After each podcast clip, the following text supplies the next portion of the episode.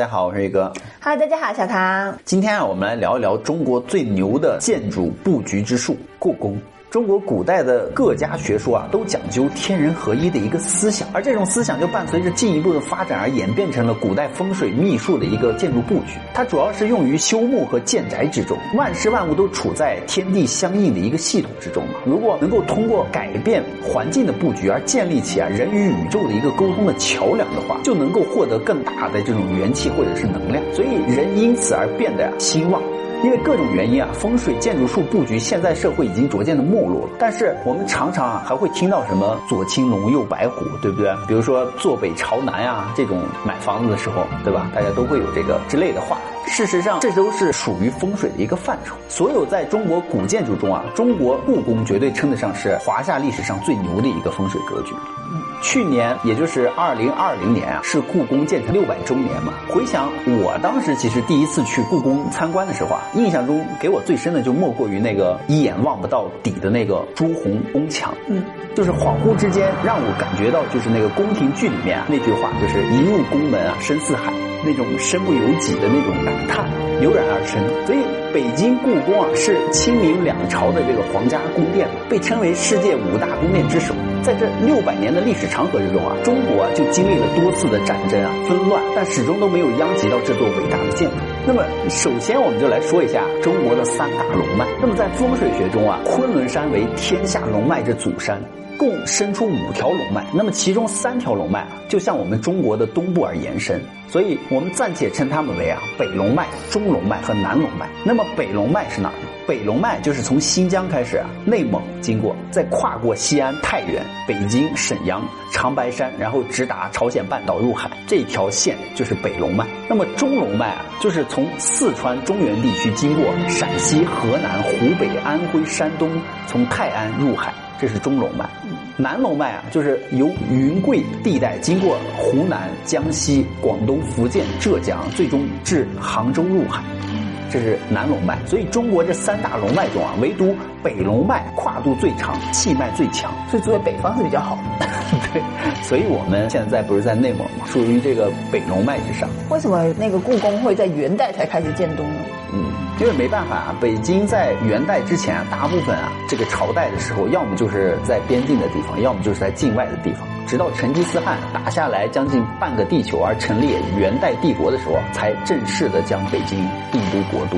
嗯，那么成吉思汗虽然打下来了江山，但是最终设计国都人啊是汉人，他的名字叫刘秉忠。那么这个刘秉忠最大的贡献就是把北京而选为了元朝的首都，就奠定了北京城作为国都的一个基础。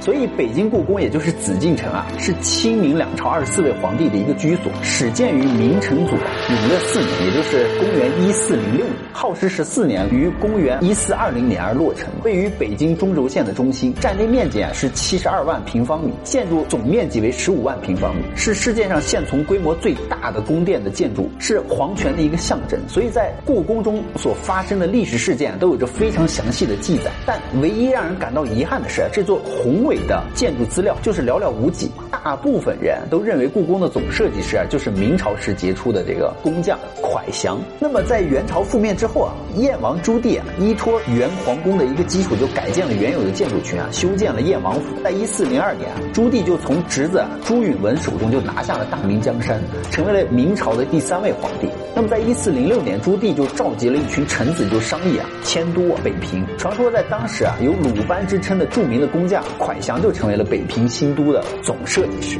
那么蒯祥十分的有天赋啊，建造阁楼庭院的时候啊，只要稍微计算，就能够快速的拿出图纸，精准无误。规划中啊，新皇宫不但要兼具气势雄伟和实用性，还要结合风水建筑的布局学、阴阳五行学以及星象学来保佑啊国运的一个昌盛。所以在一四二零年，耗时十几年，投入了上百万人力的这个紫禁城啊，终于落成了。在一四二一年的正月初一啊，永乐迁都而完成。那紫禁城的名字到底是怎么来的？紫禁城的名字其实就是根据这个天上星元被这个天文学家分为三元，二十八星宿以及其他星座。那么三元指的是太微元、天士元、紫微星元，而紫微星元是代称天子，处于三元的中央。紫微星即北斗星啊，四周由群星环绕，所以古时候就有太平天子当中坐，清朝官员四海分之说。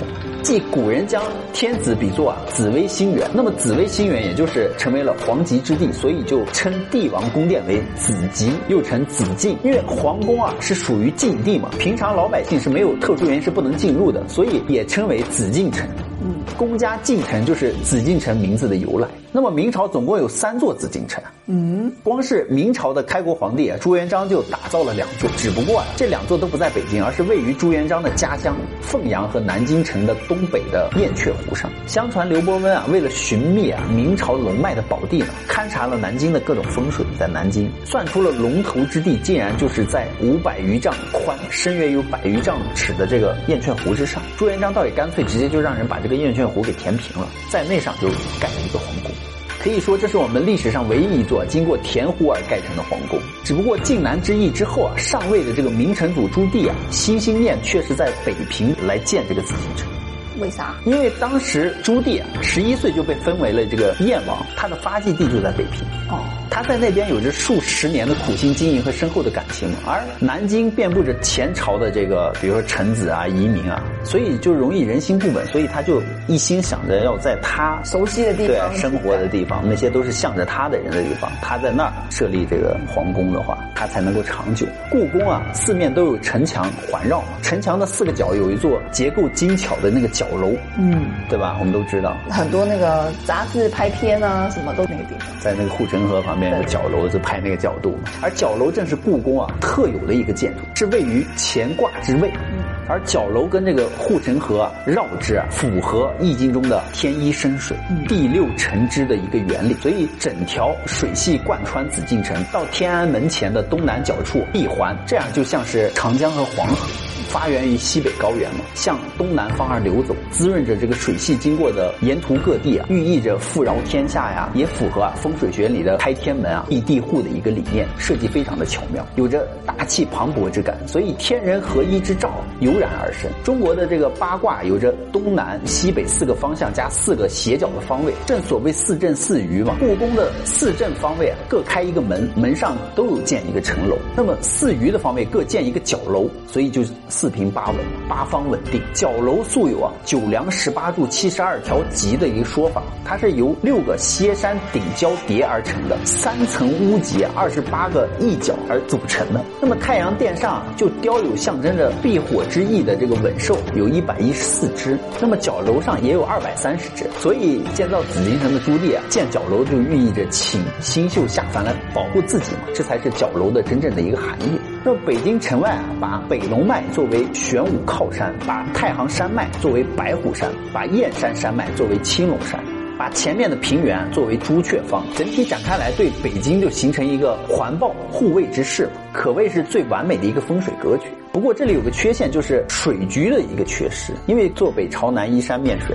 当时的北京缺水，就很多帝王登基以来啊，都妄想能够千秋万载一统江山，所以常常会做一些逆天之举。当时的杨广登基以后啊，就开始了一项和长城媲美的工程啊，叫隋唐大运河。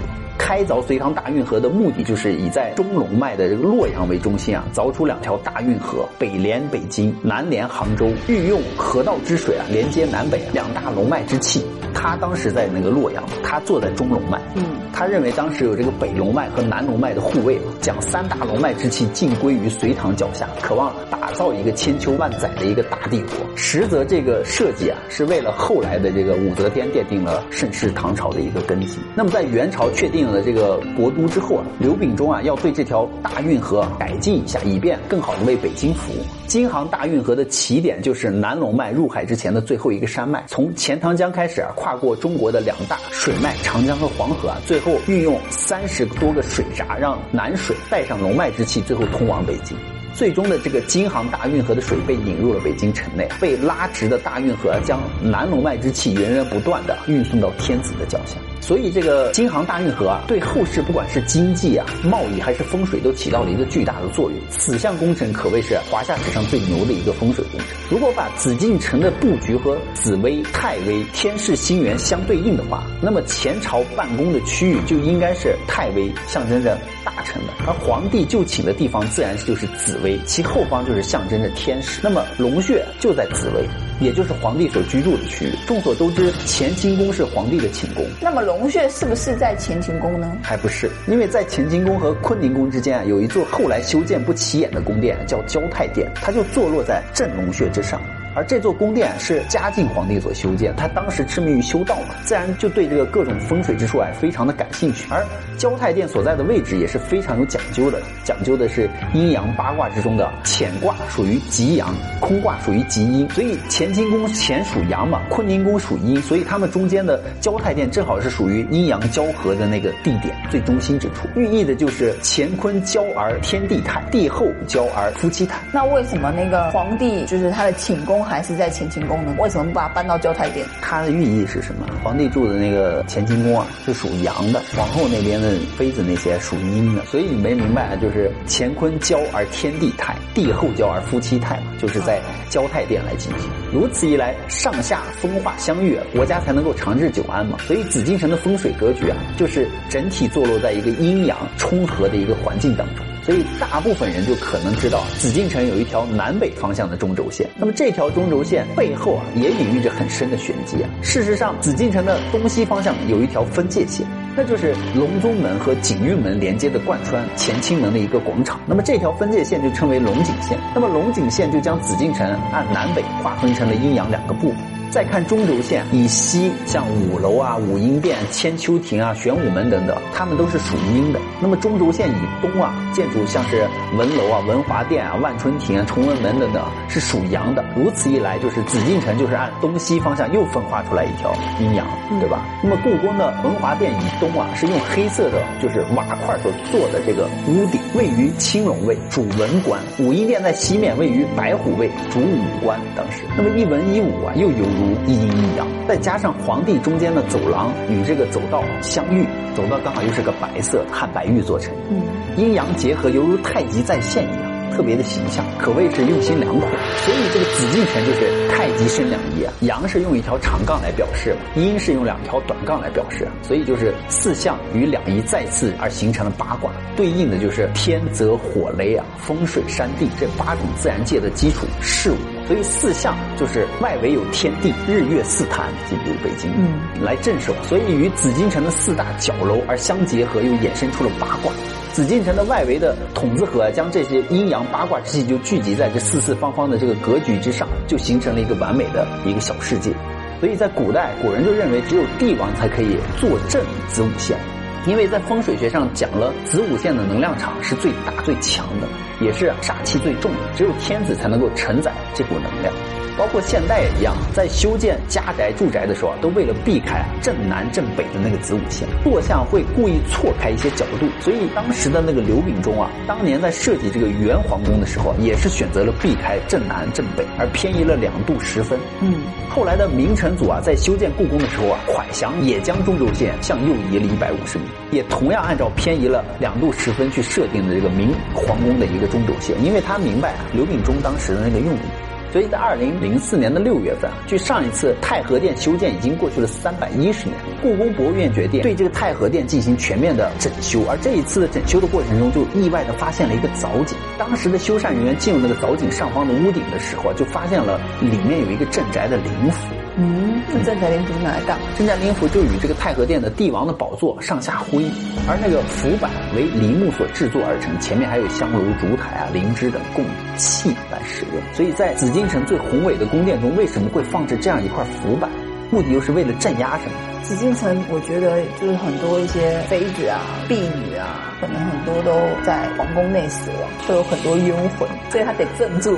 小汤想多了啊！所以我们把时间倒回啊，清朝雍正七年，也就是一七二九年啊，当时雍正皇帝得了一场大病啊，就反反复复，就是久治不愈嘛。直到第二年六月，甚至一度病危，连身后事都安排好了。此时身边的一些近臣又推荐了一名道士，叫贾世芳，让他进宫。贾世芳进宫之后，不到一个月的功夫啊，雍正的病情就有了好转。可是又过了一个月，这个贾世芳竟然被雍正给处死。哦，我知道，他知道的太多了。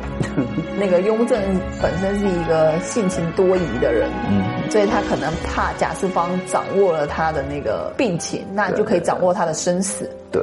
就是他觉得贾世芳可能刻意的利用这个技术啊，在控制他的病情好坏，你知道吧？以防他来用这个来操控他，所以他就把他处死了，你知道吗？但是雍正并没有对这个道士啊失去信任，很快啊，就是大臣们又为他找来了一名道家，此人名为啊娄敬谈。那么这个娄敬谈主张的是炼丹，所以入宫之后啊，小心翼翼侍奉这个雍正啊，就深得他的赏识。所以雍正九年，在一七三一年的八月十二日啊，这个娄敬谈就在紫禁城啊，用符水驱邪，还在太和殿前啊，就是清宫和养心殿的屋脊之上，分别就安放了镇宅灵符，为的就是镇宅辟邪保平安嘛。和这些符版的内容大致啊都是相同的，也就是这个娄敬坦当时所放在那个上面。最神奇的是，镇宅灵符啊安放之后，雍正的病情就真的好转了，开始，所以也开始了服用一些丹药了，就跟着这个娄敬谈开始。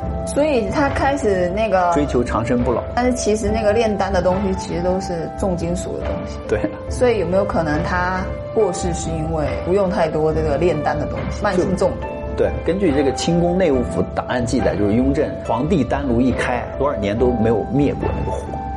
对，就开始不停的炼丹，所以公元一七三五年的十月七日，本来健康的雍正皇帝突然得病了，一晚上的功夫就奄奄一息，第二天啊就在圆明园咽下了最后一口气。其中的一种说法就是他服用丹药中毒之说。所以，中国古代的建筑最精彩的地方就在于它融入了天地、山川、宇宙、地球的磁极，也就是南北的方向以及人体血液循环的各种系统当中，主动脉和大静脉与人的这个头啊、脚的方向都是一致的。当人的血液走向以及地理南北磁极场的方向都一致的时候，就便会加入容易入睡啊、睡眠质量提高呀、预防疾病啊、各种保健的一个功效嘛。觉得，只可惜这门融入了中国古代文化、阴阳学。建筑学甚至是星象学的各种学问啊，在我们的历史的变迁中啊，已经沦为了哲学。嗯。那么，观众朋友们相不相信啊？我们中国古代的这个故宫的风水学一说呢？喜欢我们频道的朋友，欢迎在下方留言跟我们一起互动哦。好啦，我们现在进入问答环节。下一位粉丝糖糖，他问说：很多人都在沉睡，轮回了几亿年、几万年、几百年，请问这是要学习进化什么呢？人类沉沦了，变得沉重，回不去源头，才有了轮回。轮回的意义就是放下那些沉重的能量，放下贪欲、负面的想法，才能回到源头。不然都是幻境里。那既然是自由的灵魂，就有自由的意识。痛苦的轮回，并非每个人都想体验的。对，每个人来世上就是为了修行学习嘛。悟得一生中，你是为什么？可能有的人会在你的生命里出现，给你带来很大的痛苦折磨。这是你们之间潜意识就已经商定好的，或者说是你人生修行必经的一个课程，用以帮助你在爱与宽恕中成长和演化嘛。所以一旦你对业力有了认识啊，就可以啊不用重复。比如说谁伤害过我，我要去报复再伤。害谁？谁对我们家造成过伤害？我要去报仇等等，这种无休止的这个循环当中嘛。当你使自己的小我不再控制自己的灵魂，能够在受苦中学会爱与宽恕的话，就开始真正的学会了觉察并选择做出各种回应，而不是条件反射似的立刻就做出了回应。你就打破了那个循环了，就不用再来轮回体验。下一位粉丝 V 九 V 九问说：如果我们现在放弃了自然科学的发展，放弃了现在经济的发展，而注重灵魂的发展是不是就会和谐了？对，可以这么理解啊。但是目前对于现今的这个状况还是很难做到的，因为维度较高的社会啊，都是那种共享式的社会。我们虽然现在有共享式的雏形，但是我们依然无法做到全世界合一的一个状态。原因是我们大家应该都知道，国家和国家之间有各种壁垒依然是存在，所以我们每个人甚至与社会依然都是利益驱使。所以我们现在只能够小范围的去实现，就是一个比如说共享，先提升自我的这个精神和灵魂啊，达到无私还有帮助，去爱人啊。影响周围的环境啊，等等，这都是整个世界或者说这个星球慢慢提升的一个过程，也是必经历的一个过程。好啦，我们今天的问答环节就到这里啦。喜欢我们频道的朋友，欢迎在下方留言与我们互动哦。别忘了订阅与关注宇哥小唐的频道哦，拜拜，拜拜。